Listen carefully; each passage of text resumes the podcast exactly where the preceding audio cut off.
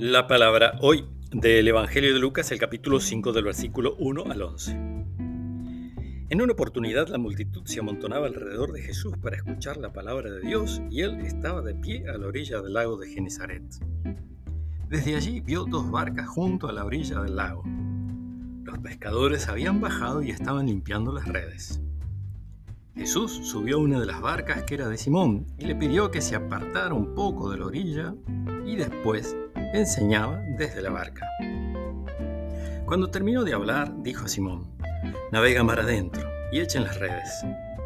Simón le respondió, Maestro, hemos trabajado la noche entera y no hemos sacado nada, pero si tú lo dices, echaré las redes. Así lo hicieron y sacaron tal cantidad de peces que las redes estaban a punto de romperse.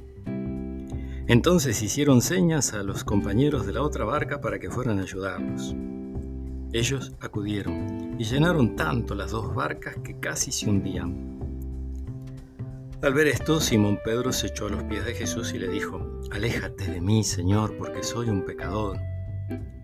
El temor se había apoderado de él y de los que lo acompañaban por la cantidad de peces que habían recogido.